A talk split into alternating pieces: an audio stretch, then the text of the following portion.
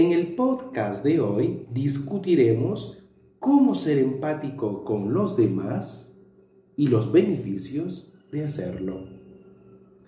Bienvenidos.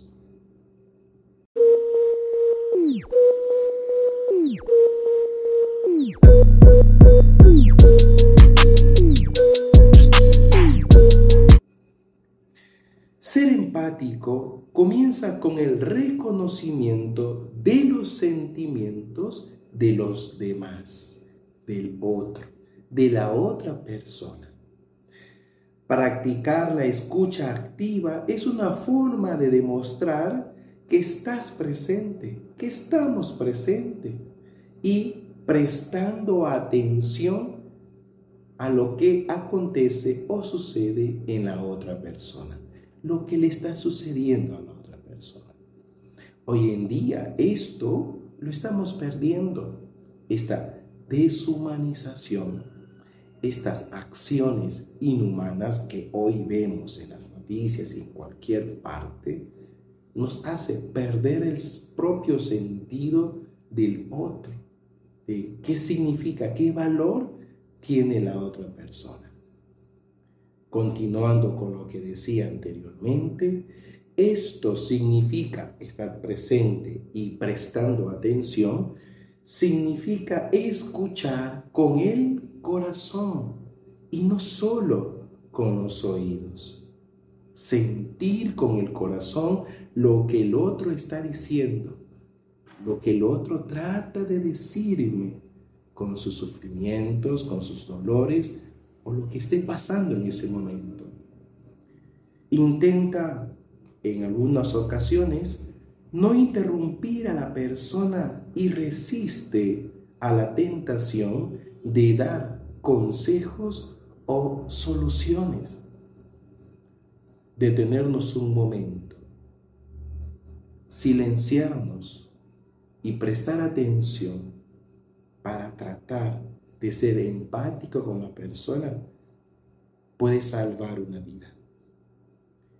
Continuando, en su lugar, en vez de dar consejos o soluciones apresurados, en su lugar o en vez de esto, trata de ver las cosas desde su punto de vista y trata de comprender sus sentimientos.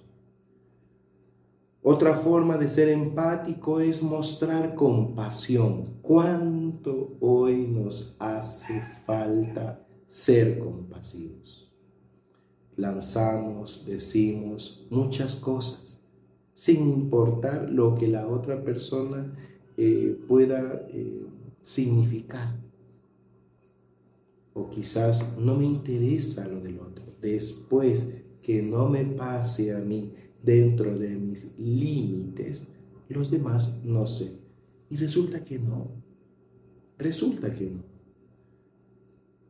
Esto significa el ser compasivo, significa mostrar comprensión por lo que la otra persona está pasando y validar sus sentimientos. Preguntémonos un momento, ¿soy empático? Me interesa lo que, lo que a la otra persona le está sucediendo, esto merece una respuesta, pero desde, mm, desde lo profundo. Difícil. Solo pensarlo para mí es difícil darle una respuesta, porque a veces me olvido del otro. No sé si les pasa a ustedes, pero Sí, me olvido, me olvido. No quisiera no decir, nos olvidamos. Yo, yo, concretamente, me olvido a veces del otro. Está sintiendo, que desea.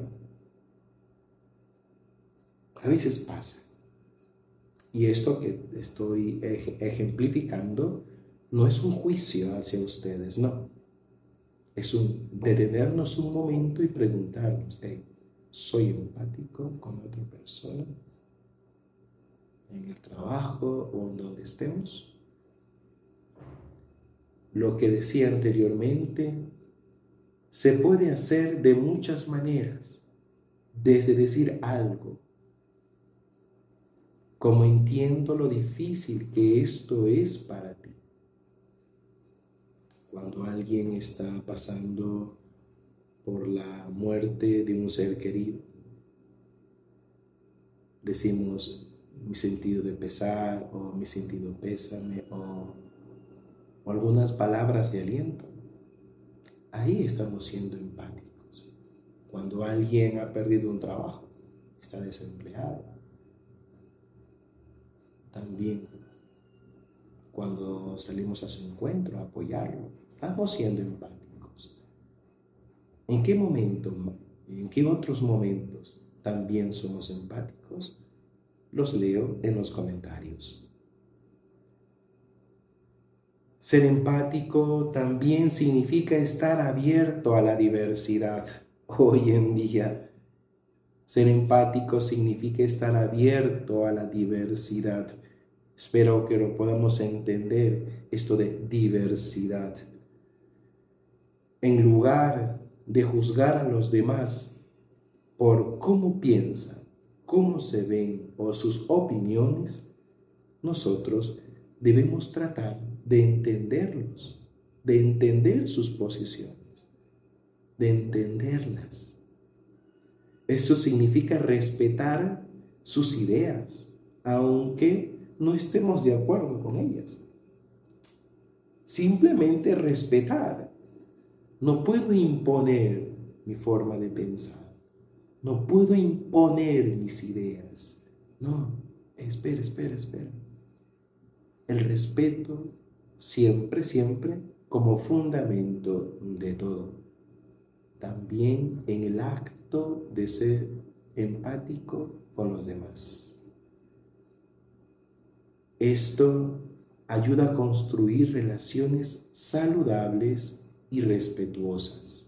¿Cuánto nos hace falta, no?